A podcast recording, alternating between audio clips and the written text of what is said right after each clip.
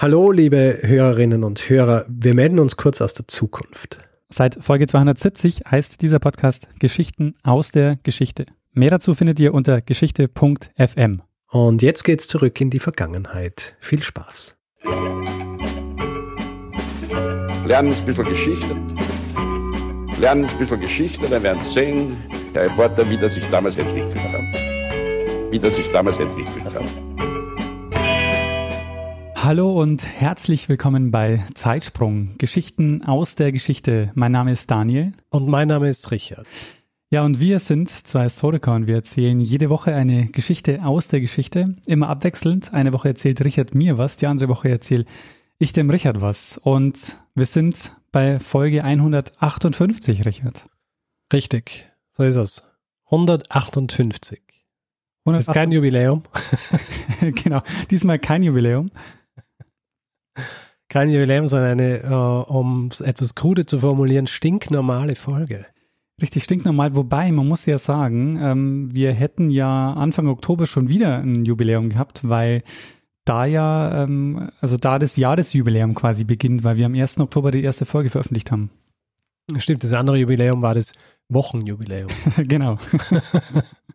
Gut, wir würden, immer wir würden immer irgendwas finden, um ein Jubiläum zu feiern. Allerdings ist es egal, weil wir ja nie jubiläumsspezifisch irgendwas machen. Das stimmt. Ich glaube, wir haben äh, genug vorgeplänkelt. Ja, wir haben unsere Vorgeplänkel-Schuldigkeit getan. Dann lass uns mal in die Folge starten. Ähm, Richard, du hast äh, eine Geschichte dabei und ähm, ich ja. bin gespannt, worum es gehen wird. Gut, Daniel, unser Podcast, mhm. mit was beschäftigt er sich in erster Linie? Ähm, Geschichte. Richtig, mit Geschichte. Und was ist ein, würdest du sagen, integraler Bestandteil der Erforschung der Geschichte? Ähm, Quellen. Auch ein bisschen abstrakter vielleicht. Abstrakter. Ähm, Vergangenheit. Ja, und Vergangenheit, wie würdest du das bezeichnen, was es bedingt, dass es überhaupt sowas wie Ver Vergangenheit gibt? Zeit. Richtig. Ah, Zeit. Wir werden heute wieder mal über die Zeit sprechen. Ja. Und äh, das ist ja ein Thema, das immer wieder mal vorkommt bei uns, weil ja Zeit eben so wichtig ist auch, was Geschichte angeht. Ja. Oder generell einfach wichtig ist für uns, für, für dass wir unsere Gesellschaft, dass wir als Menschheit überhaupt funktionieren. Ansonsten hätten wir Zeit ja nicht erfunden. Absolut. Und äh, ich muss auch sagen, die Folge zur Standardisierung der Zeit, die du mal gemacht hast, äh, zählt ja. immer noch zu meinen Lieblingsfolgen. Sehr gut. Äh, freut mich, freut mich zu hören. Du hast ja auch eine Zeitgeschichte äh, gemacht, äh, die mir sehr gut gefallen hat, über die äh, Sommerzeit. Ja, richtig, Sommerzeit. Auch, wird auch wieder aktuell. Wir, ja, wird auch wieder aktuell. Und wir werden heute wieder über die Zeit sprechen. Und zwar werden wir noch ein bisschen spezifischer darüber sprechen, äh, was die Zeit eigentlich mit Geschichte zu tun hat und wie das überhaupt funktioniert, dass wir Geschichte so, wie wir Geschichte kennenlernen und wie wir Geschichte äh, studieren und wie wir Geschichte erzählen, überhaupt in so einem Rahmen erzählen können. Ich bin gespannt. Gut. Heutzutage ist es für uns eigentlich normal. Wenn wir was erzählen wollen, was in der Geschichte passiert ist, dann, dann haben wir eine Zeitlinie, mhm.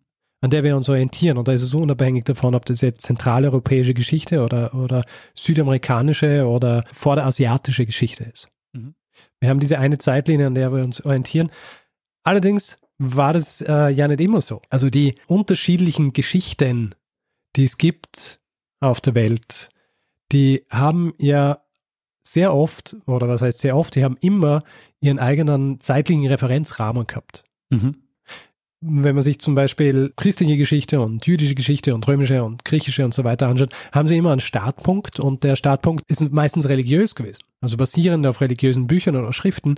Ähm, so Dinge wie, wie eben die christliche Schöpfung gelten in diesen Geschichten, in diesen Historien als als die Startpunkte. Mhm. Oder es gibt dann so Dinge wie die Sintflut, die auch als äh, Marker, zeitliche Marker in dieser Geschichte herangenommen werden ist natürlich so, dass auch damals, als Leute Geschichte geschrieben haben, in unterschiedlichen Kulturen und unterschiedlichen Völker und Nationen, waren sie sich schon auch dessen bewusst, dass es andere Geschichten gibt. Mhm. Zum Beispiel Herodot, den hm. Namen kennst du. Ja, selbstverständlich. Der ähm, 5. Jahrhundert vor der Zeitenwende gelebt hat und der ja nicht zu Unrecht als äh, der Vater der Geschichte gilt, Mhm. also so bezeichnet von Cicero schon. Dieser Herodot zum Beispiel hat, hat seine Werke eigentlich sehr breit aufgestellt. Ja. Der ist viel gereist, war ein neugieriger Charakter, hat sich unterschiedliche Kulturen und Völker etc. angeschaut und hat auch seiner, seiner Leserschaft viel über diese unterschiedlichen Völker und Kulturen äh, und die Dinge, die sie ausmachen, erzählt. Und man merkt, dass er eben nicht nur Griechenland, sondern auch allen Kulturen rundherum, die er so beschreibt, einen beinahe gleichwertigen Platz einräumt. Mhm. Allerdings auch er, der so viel über diese anderen Kulturen auf der ganzen Welt geschrieben hat, alle die, die er bereist hat oder von denen er gehört hat, hat sich nie die Mühe gemacht, diese unterschiedlichen Zeiteinteilungen irgendwie in einen eigenen Rahmen, äh, in einen übergreifenden Rahmen einzubetten.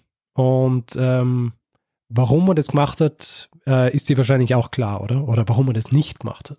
Ähm, nee. Naja, es ist relativ äh, naheliegend, weil er hatte in, in erster Linie für ein griechisches Publikum geschrieben. Ja. Das heißt, für dieses griechische Publikum war es zwar interessant, was über diese anderen Kulturen zu hören, aber es hat sie überhaupt nicht interessiert, was die jetzt für eine andere Zeitrechnung haben. Ach so, ja. Ähm, und ob sie einen, einen anderen Startpunkt oder sonst wie haben, sondern sie haben halt über diese, über diese Kulturen gehört, aber haben das eben lieber aus ihrem Blickwinkel, aus ihrer Sicht be betrachtet, aus der Sicht der Griechen. Mhm. Das hat es dann auch bei anderen Völkern und bei anderen, bei anderen Nationen gegeben. Also bei den Römern zum Beispiel hat es den Historiker Polybius gegeben, Mhm. der eine universelle Geschichte geschrieben hat, wo er auch über den Tellerrand blickt, über Rom raus dann, auch so in den Mittleren Osten schaut und über den Mittleren Osten schreibt. Der Polybius war ja, der war ja ein, ähm, ein griechischer Gefangener, der dann in Rom war, oder? Und dann dort die äh, Geschichte geschrieben hat. Ja, und das äh, gibt es ja auch bei einem anderen, über den ich auch jetzt hier kurz spreche und über den wir schon einmal was gehört haben, Mhm. nämlich ein gewisser Josephus. Ah, ja. Äh, Josephus ist ja, ist ja eigentlich Jude gewesen und den haben wir kennengelernt in der Episode über Masada, Mhm. weil er ja über Masada geschrieben hat und auch quasi dabei war. Also nicht bei Masada, aber in diesem Struggle. Und der war ja eigentlich auch Jude und ist dann übergelaufen zu den Römern. Mhm. Und interessanterweise hat er dann auch in seinen Werken die römische Zeitrechnung verwendet und hat den, den jüdischen Kalender links liegen lassen. Hm. Das heißt, lange Zeit hat es keine Anstrengungen gegeben, diese unterschiedlichen Historien, diese unterschiedlichen Geschichten, die es gegeben hat, also Geschichten jetzt nicht im Sinn von äh, Geschichten, ja, sondern Geschichten. das ist schwierig, das äh, so, wie würdest du das beschreiben? Ja, ist Das ist wirklich. keine. ja. Du ja, müsstest, ist im, äh, Im Englischen ist es einfach. ja. Keine Stories, sondern Histories. Auf jeden Fall, äh, ich kann ja immer, wenn ich jetzt von Geschichten in dem Sinn rede, kann ich von Histories sprechen. ja, du, du meist Anführungszeichen in die, in, die, in die Luft. Warte. Geschichten. ich mache immer diese, diese Gedankenpause für die, für die Anführungszeichen. Jedenfalls, lange Zeit hat es keinem, keinen gegeben, der sich das angetan hat und sich gedacht hat, hm, es ist nötig, dass wir hier wirklich eine universelle Historie haben, ja, eine universelle Geschichte, die all diese unterschiedlichen Geschichten vereint. Hat man das jetzt gehört? Ja, Hat man die Anführungszeichen gehört? ja, die waren zu hören. Okay, sehr gut. Bis zum Jahr 1000 nach Hm. der Zeitenwende. Und im Jahr 1000 nach der Zeitenwende tritt ein neuer Player auf den Plan, auf den Platz. Und zwar in einer, in einer Region namens Kat, das eine Gegend ist, die im heutigen Usbekistan liegt. Mhm. Und dort lebt um 1000 ein Mann, ein Gelehrter, mit dem Namen Abu Raihan Muhammad al-Biruni. Hm. Mhm. Ähm, aber ich werde, um das äh, ein bisschen abzukürzen, beziehungsweise zu vereinfachen, jetzt in weiterer Folge nur von Al-Biruni sprechen. Ja. Als der jetzt bekannt ist, er selber hat sich, glaube ich, äh, immer Abu Raihan genannt, aber man kennt ihn als Al-Biruni. Interessant. Also ich habe noch nie von ihm gehört. Sehr gut. Dieser Al-Biruni ist zu diesem Zeitpunkt erst 29 Jahre alt, war Gelehrter, hat schon wissenschaftlich gearbeitet und hat sich aber in erster Linie mit Astronomie und Mathematik auseinandergesetzt. Und hat auch einige Jahre schon damit verbracht, von einem Ort zum nächsten zu flüchten, weil diese Gegend, in der er gelebt hat, war geplagt von, von Bürgerkriegen, mhm. weil unterschiedliche Dynastien weggeputscht worden sind quasi und er dann am Hof von einem war und der ist abgesetzt worden und dann hat er da flüchten müssen und hat äh, zeitlang woanders gelebt. Aber er findet dann schlussendlich wieder einen Herrn, der ihn an seinen Hof holt, wo er dann wieder Arbeit findet, weil, weißt du, so als Gelehrter hast du ja irgendwas, irgendjemanden gebraucht, der dir Geld dafür zahlt, dass du diese Sachen machst. Mhm. Also so freischaffender Gelehrter hat es nicht gespielt damals, weil du hast nicht einfach mal schnell so einen Bestseller geschrieben wie äh, eine kurze Geschichte der Zeit oder sowas ja, und bist dann vertrieben worden über die unterschiedlichen Buchläden der Gegend. Na, du hast äh, das jemanden gebraucht, der dir Geld gibt und das war im Fall von Albiruni ein äh, gewisser Kabus. Mhm. Und dieser Kabus war Herrscher der Zyriden und äh, Zyriden äh, ist eine, eine kleine persische Dynastie mit Sitz in Gurgan. Gurgan? Gurgan, nur für den Fall, dass du dich fragst und nicht ganz so sattelfest bist, was diese Orte tausend nach der Zeitenwende angeht. Gurgan liegt im äh, heutigen Nordiran, ah, ja. beziehungsweise lag im heutigen Nordiran. Mhm. Auf jeden Fall dieser Herrscher Kabus, der holt ihn an seinen Hof und gibt ihm Aufgaben auf, die man halt am Gelehrten so gibt. Und eine Aufgabe, die er ihm gegeben hat, war, er hat quasi zu ihm gesagt, er will wissen, worauf all diese unterschiedlichen Zeiteinteilungen, die Zeitintervalle, die Zeitrechnungen und die Jahre und die Monate all der unterschiedlichen Nationen und Völker, die es gibt, worauf die basieren. Und er soll ihm das zusammenschreiben. Tja, äh, nicht, nicht so ganz leichte Aufgabe. naja, aber ist halt äh, das, was ein Gelehrter macht, ja. Mhm. Und Albiruni lässt sich das natürlich nicht zweimal sagen. Und er fängt an zu sammeln.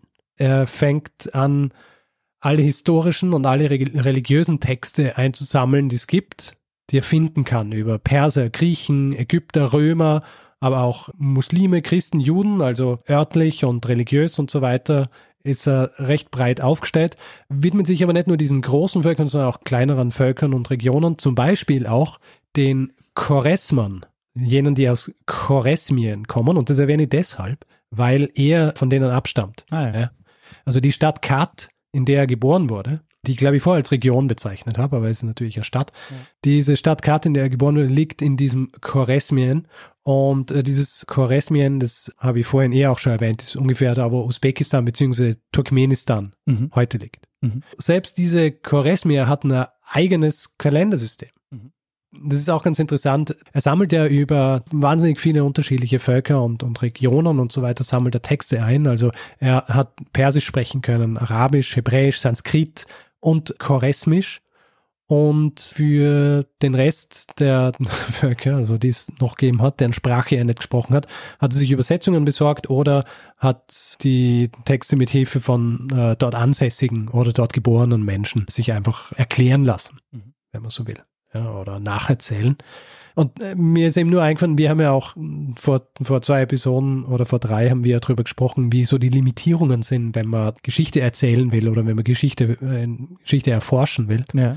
Und dass man da oft ja auch so sprachlich limitiert ist. Ja. Bei ihm war das kaum der Fall, bis auf China. Also China hat da wenig, beziehungsweise so gut wie nichts, weil er eben auch äh, selber gesagt hat, darüber weiß er nichts. Mhm. Und Indien auch, obwohl er Sanskrit können hat, aber Indien hatte auch wenig Historie zusammengetragen. Da gut, da muss man sagen, da hat er schon ähm, zwei sehr große Teile der Welt ja ausgelassen. Ähm, pf, ja, aber hat eben auch viele Teile der Welt zusammengetragen. okay. Ja, er hat, er hat viel zusammengetragen und er hat auch viel, äh, viele Details zusammengetragen. Mhm.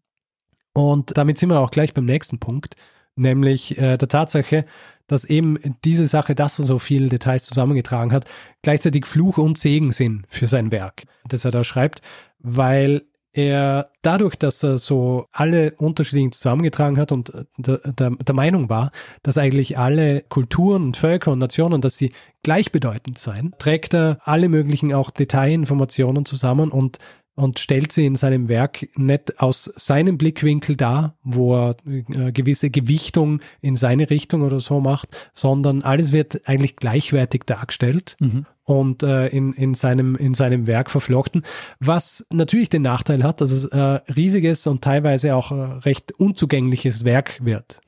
Der Vorteil des Ganzen ist natürlich auch vor allem heutzutage, dass er so viele Informationen auch über, über ältere Völker und zu dem Zeitpunkt auch vielleicht gar nicht mehr existierende Völker in dieses Werk gepackt hat, dass spätere Gelehrte viel aus diesem Buch über diverse Kulturen erfahren haben, über die es eigentlich sonst nichts mehr Geschriebenes gegeben hat. Naja. Ah, also er hat zum Beispiel viel über vorislamische Araber geschrieben. Er hat viel über Perser und viel auch über Juden geschrieben. Und viele von diesen Sachen, die da drin stehen, äh, sind auch heutzutage noch die einzigen Dinge, die wir haben über diese teilweise kleinen oder ausgestorbenen oder nicht mehr existierenden Völker oder Königreiche. Mhm. Du fragst dich natürlich, wie kann es eigentlich sein, dass jemand so ein Pluralist ist? dass jemand so überzeugt davon ist, dass eigentlich alle gleichbedeutend sind. Weil heutzutage natürlich der aufgeklärte Historiker oder die aufgeklärte Historikerin pocht natürlich drauf zu sagen, dass es sowas äh, wie eine Gewichtung in die eine oder andere Richtung nicht geben kann oder geben soll. Ja, aber damals, man erwartet, dass es damals natürlich anders ist, vor allem wenn du jetzt äh, in einer Region lebst, wo du abhängig bist von einem gewissen Herrscher, der natürlich einer gewissen Dynastie angehört und dann möchte man natürlich die Dinge so schreiben, wie sie jener aus, äh, aus dieser Dynastie äh, auch lesen will. Weil das ja auch der Grund ist, um diese, äh, warum diese Geschichten geschrieben wurden. Die sollten ja Legitimität, ähm, also sie sollten ja Dinge legitimieren. Richtig. Und deshalb hat man es ja aus der eigenen Perspektive ja geschrieben. Bei Albiruni ist es aber halt ein bisschen anders, weil er ist eben, er ist Gelehrter in erster Linie mhm. und äh, nimmt zwar Geld von Cabus, der ihm diesen Auftrag gegeben hat, aber seine, sein Gelehrtentum und auch seine Herkunft mag er nicht leugnen, auch nicht in der Art und Weise, wie er dieses Werk schreibt dieses Choresmien, von dem ich vorher gesprochen habe. Ja. Das äh, kennt man heutzutage so gut wie nicht mehr. Mhm. Aber zu dem Zeitpunkt, als Al-Biruni äh, auf die Welt gekommen ist und auch äh, als er noch gearbeitet hat und seine Werke geschrieben hat, war diese reiche Gegend, das war eine reiche Gegend mit, mit, mit äh, Städten, die voll Leute waren und voll Händler und es hat riesige Oasen gegeben und es hat wahnsinnig viel Handel gegeben. Mhm. Also dieser Reichtum ist vor allem durch Handel gekommen mit Indien, China und dem Mittleren Osten. Und diese Stadt Kat, aus der er gekommen ist, war auch, was jetzt äh, Religion angeht, sehr pluralistisch. Also es hat in dieser Stadt Muslime gegeben und Juden und Christen und äh, es hat auch indische Händler gegeben, die Hindus waren.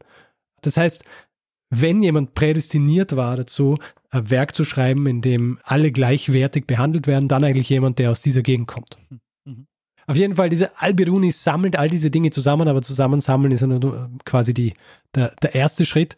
Und jetzt äh, muss er im Grunde das machen, was er seinem Herrn Cabus versprochen hat, was er macht. Mhm. Ja. Er muss das alles in einen Zeitrahmen stecken. Er muss versuchen, diese unterschiedlichen Quellen, die er hat, so zeitlich zu standardisieren. Mhm. Und zwar so, wie es, wie es einem Mathematiker und einem Astronomen gebührt, wie er es ist. Mhm. Und zwar auf, auf einer rein wissenschaftlichen Basis. Mhm. Ja. Also, und die wissenschaftliche Basis hier ist die Länge eines Tages, eines Monats und eines Jahres. Mhm. Also, wenn wir es jetzt runterbrechen, worauf alle Zeitrechnungen basieren sollten. Mhm. Und er beschließt eben, dass er all diese Zeitrechnungen, die vorkommen in, in diesen Quellen, dass er die auf seinem eigenen System basieren, umrechnet. Es wird ihm allerdings dann auch sehr schnell klar, dass er hier nicht nur eine recht gigantische, sondern auch eine sehr frustrierende Aufgabe vor sich hat. Denn, wie du dir vorstellen kannst, jede Kultur, jedes Volk, jede Nation berechnen ihre Zeit anders und berechnen sie oft auch anders, weil sie einfach falsche Rechnungen anstellen. Mhm.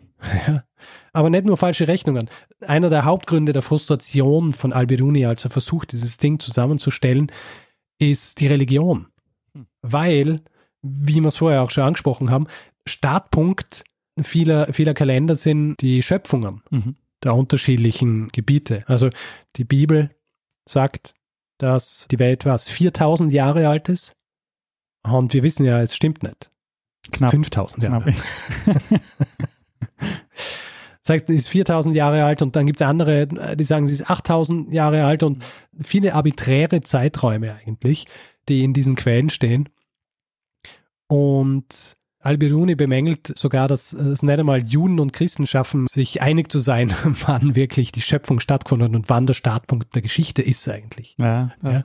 Und er ist eigentlich für diese Zeit und für die Tatsache, dass er eigentlich auch gläubiger Moslem war, beschwerte sich eigentlich die ganze Zeit damit, dass eigentlich beginnen mit der Schöpfung das gesamte Wissen der Menschheit durchmischt sei mit Unwahrheiten und Mythen. Er geht äh, in seiner Kritik an diesen Mythen und an diesen Unwahrheiten mit allen recht hart ins Gericht, also mit Moslems und mit Juden und mit Christen, auch mit den prä-islamischen Arabern und mit den Persern. Und diese Kritik zieht sich dann auch durch dieses Werk. Mhm. Er, er scheint dann auch recht kritisch gegenüber Religion an sich zu sein, weil er erzählt zum Beispiel in diesem Werk auch unterschiedliche Dinge auf, die diverse Kulturen verbieten und diverse Religionen verbieten, zeigt damit so ein bisschen auf, wie kleinlich die eigentlich sind. Mhm. Da macht sich ein bisschen drüber lustig. Also äh, dieses Werk, das er dann schreibt, ist nicht nur voller Kritik an der fehlenden Wissenschaftlichkeit, sondern weil er eben dadurch, dass er das alles zusammengetragen hat und auch einen Überblick über diese unterschiedlichen Kulturen hat, hat er auch eine Einsicht in die Tatsache, dass viele Dinge, viele Gesetze und viele Handlungsanweisungen dieser diversen Völker oft völlig unsinnig sind. Mhm. Es gibt aber noch einen anderen, bisschen handfesteren Grund, warum das Ganze auch so falsch ist. Diese ganzen Kalender, die äh, verwendet werden, oft so falsch sind.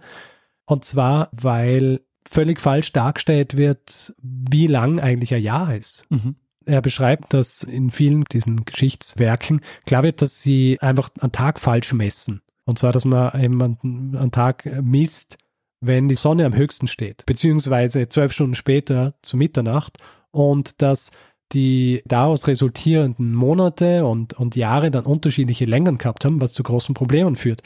Und ein großes Problem, das auch hier noch dazu kommt, dass viele darauf vergessen, dass eben das Jahr nicht 365 Tage lang ist, sondern 365 Tage und ungefähr sechs Stunden. Mhm.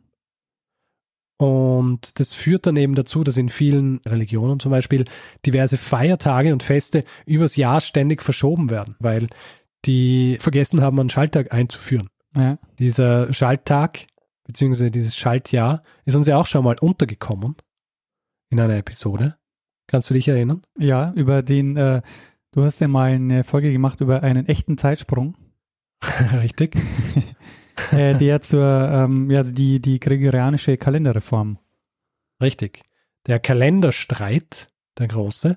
Und da ist uns auch schon untergekommen. Und da wird ja noch einmal, also der gregorianische Kalender, der merzt ja noch einmal ein Grundproblem aus. Und zwar, weil ich habe ja jetzt gesprochen von 365 Tagen und sechs Stunden. Das haben natürlich viele schon gewusst. Also es hat ja zum Zeitpunkt, als der gregorianische Kalender eingeführt worden ist, hat es ja schon Schaltjahre gegeben.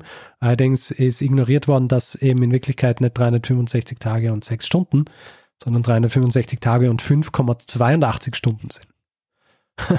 Und damit hast du natürlich eine gewisse Ungenauigkeit, die du, die du dann ausmerzen musst. Und das ist ja dann so gemacht worden, dass geheißen hat, dass es nicht nur ein Schaltjahr gibt, sondern dass alle 100 Jahre dieses Schaltjahr entfällt. Mhm. Und um noch genauer zu sein, alle 400 Jahre entfällt es entfallen.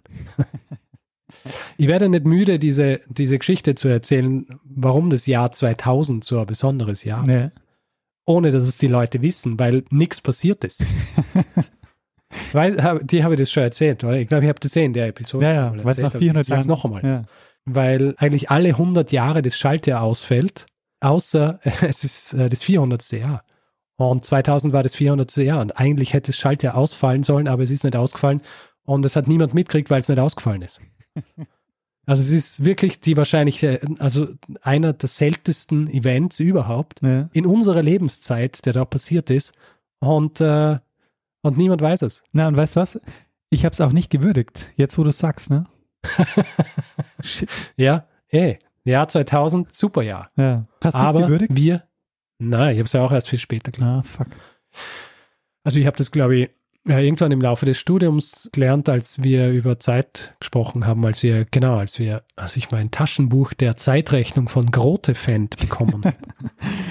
der gute Grotefend. Das ist natürlich jeder, das ist natürlich jeder, der die äh, Geschichtswissenschaften studiert, mhm. haben muss. Musste, ich glaube heutzutage nicht mehr, oder? Naja, heute haben wir das Internet. Ja. Aber der Grotefend. Aber der Grotefend ist super, der ist da immer vor mir und da kann man sogar durchblättern und da stehen solche interessanten Dinge drin, ja.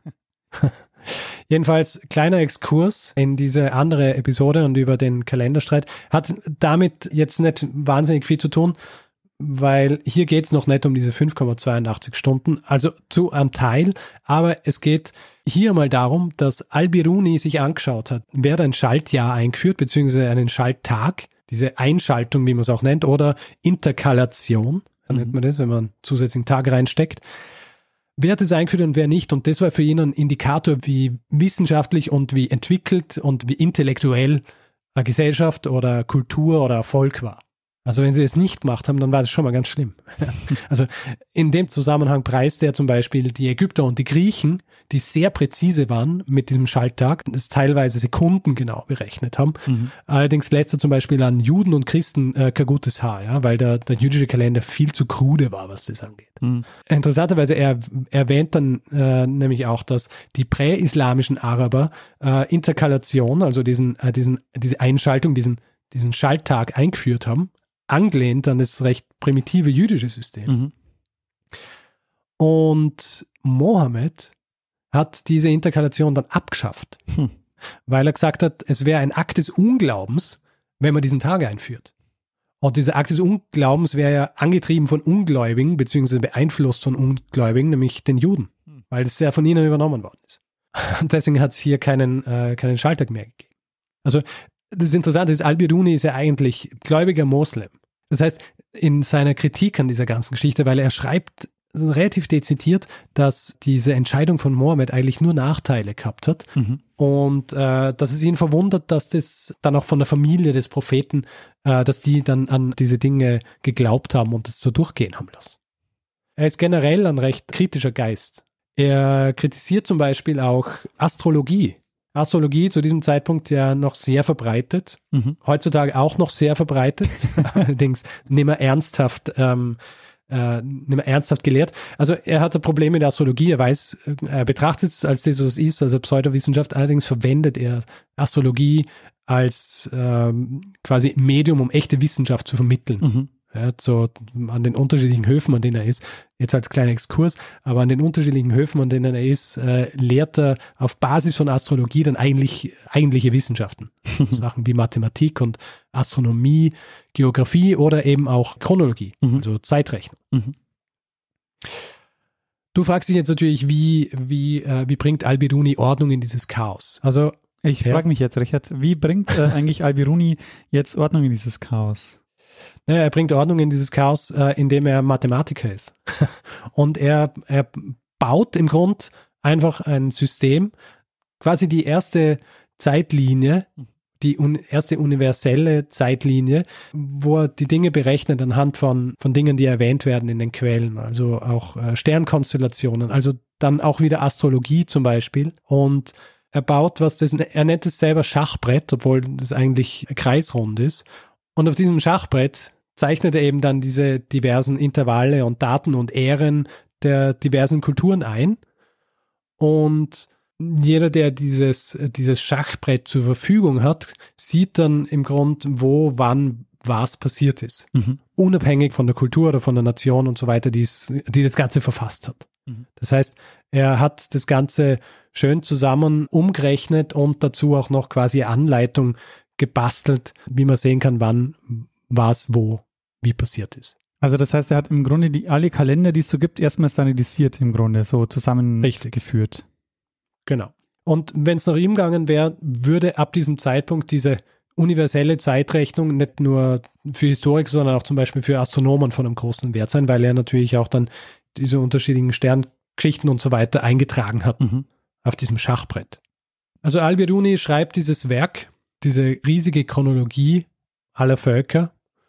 Er gibt es seinem Auftraggeber ab, dem Kabus. Und dann macht er sich auf nach Choresmien, um sich äh, neuen Aufgaben zu widmen und wird dann im, im Zug seines Lebens auch einige andere Werke schreiben, die äh, sich in erster Linie mit Wissenschaft beschäftigen, hat aber quasi so im Vorbeigehen die erste Universalgeschichte geschrieben. Man weiß auch nicht, ob Albiruni selber auch Kopie seiner seine Arbeit überhaupt behalten hat. Es ist nämlich auch so, dass höchstwahrscheinlich dieses System in der, in der islamischen Welt nicht wahnsinnig viel verwendet worden ist. Es gibt einfach keine Anhaltspunkte, dass es verwendet worden ist. Und auch im Westen ist dieses Werk, diese Chronologie erst im 19. Jahrhundert entdeckt worden hm. von der Wissenschaft. Mhm. Und zwar wird dieses Werk von einem Gelehrten namens Eduard Sachau mhm gefunden, ein Leipziger Gelehrter. Er findet eine Kopie und übersetzt sie ins Englische im Jahr 1879. Mhm. und veröffentlicht äh, dann unter dem englischen Namen A Chronology of Ancient Nations. Hm. Und heute gibt es äh, noch drei Kopien davon, die beinahe ident sind. Eine ist in Istanbul, eine ist in Leiden und die dritte ist in, in der Bücherei der Edinburgh University Hm. in Schottland. Ist die Und- dann auf, äh, ist die online verfügbar? Weil äh, das. Sie ist online verfügbar Ah, sehr schön. auf archive.org. Ja. Es gibt sie auf archive.org. Ähm, ich werde sie verlinken. Also die englische Übersetzung auch. Die englische Übersetzung, ja. Aha. Ich glaube, das ist auch die Version, die in, also basierend auf der, die in Edinburgh liegt. Mhm. Ja, und äh, das war die Geschichte von Abu Rayhan Muhammad al-Biruni, der das erste System einer universellen Geschichte entwickelt hat und im Grunde auch das erste globale Kalendersystem und damit auch erlaubt hat, dass man äh, sowas wie eine globale Historie hat und das Ganze auf, auf Basis einer soliden wissenschaftlichen Methode und nicht auf Basis der Religion. Sehr spannend, Richard. Also ähm, faszinierend auf jeden Fall. Ähm, aber ähm, also weil ich es jetzt auch zu dieser Zeit so in der Form nicht erwartet hätte. Aber natürlich auch schade, dass ähm, sein System dann so gar keine Verbreitung gefunden hat. Ja. Es ist wahrscheinlich von, von seinem Auftraggeber Kabu einfach ähm, für sich behalten worden. Ja. Ich meine, der hat es, oder Kabus, der hat es in Auftrag gegeben und ähm, hat es dann wahrscheinlich behalten. Ja, ist interessant. Also ähm, es, du hast jetzt auch schon Universalgeschichte und Globalgeschichte genannt und das ist ja auch ein Trend, den es in den letzten Jahren, Jahrzehnten auch gibt, dass es also, ähm, dass äh, es gibt, glaube ich, an, in Wien jetzt auch den Studiengang Globalgeschichte, weil man einfach auch, wir sind ja auch öfter schon kritisiert worden also für unsere sehr europäische Perspektive, dass man die natürlich versucht, so weit wie möglich aufzubrechen und dann landet man irgendwann einfach bei der Globalgeschichte Ja. je mehr du das aufbrichst, ähm, dann ähm, und das ähm, ja, das ist cool, wenn man dann, wenn man ihn vielleicht sogar als so einen der ersten globalen Historiker bezeichnen könnte. Den Vater der Globalhistorie. Wobei man natürlich sagen muss, also was, was heute natürlich anders wäre, ist, ähm, dass er davon überzeugt war, dass man die Geschichte irgendwie wertfrei erzählen kann. Und äh, dieses wertfrei Erzählen, das würde man heute ablehnen, weil man heute ja relativ, äh, also Historikern ist heute relativ klar, dass sie nicht wertfrei, nicht wertfrei erzählen können, sondern dass die Geschichten immer einen Bias haben. Und ähm, äh, egal wie viel Mathematik da man mit reinbringen würde. Ja. Der Mensch ist halt äh, schwierig aus dieser Gleichung rauszunehmen. Weil irgendjemand, irgendjemand muss das Ganze halt auch aufschreiben. Ja, und äh, irgendwie, also die, diese, dieses Aufschreiben hat ja immer auch was damit zu tun, ähm, eine gewisse Agenda zu verfolgen oder auch eine gewisse, jede Gewichtung der Geschichte ist ja schon nicht wertfrei, sondern da will man damit auch schon oder damit trifft man auch schon eine gewisse Aussage. Ja, eh. Also jeder, äh, jedes Wort, das verwendet wird im Grunde, ja. Naja, Und äh, der Unterschied, ob es jetzt äh, das gleiche Wort für einen anderen auch verwendet würde, äh, das sind alles Dinge, die man eigentlich hinterfragen kann, absolut, muss. Ja. Wenn man, wenn man gescheite Quenkkritik macht. Apropos Quellenkritik, ähm, mir ist noch eine Sache eingefallen, als du gesagt hast, so das, das ist so ein so ein Riesenwerk, wo er ähm, das, das im Grunde quasi auch so kaum äh, von jemandem gelesen wird äh, oder gelesen werden kann, einfach Ja. weil es so, so detailreich und so ist. Ähm, für solche Art von Quellen ähm, haben wir im, im, äh, im Studium aber das Wort Steinbruch verwendet. Ich weiß nicht, ob du das auch so kennst. Steinbruch Ja. ist sind quasi Werke, wo du weißt, so, da hat jemand wahnsinnig gut recherchiert. Das Buch Ja. selber kannst du aber nicht lesen, aber du kannst halt wahnsinnig viel Infos rausglauben aus diesem Werk. Das sind die Ja. typischen Steinbruchbücher. An der man jahrelang laboriert, wenn man sie durchlesen will. Genau. Die so dicht sind, dass man halt auch jeden Tag ungefähr nur eine Seite lesen kann. Ja, aber genau, weil sie sich auch weigern, diese Geschichte zu erzählen.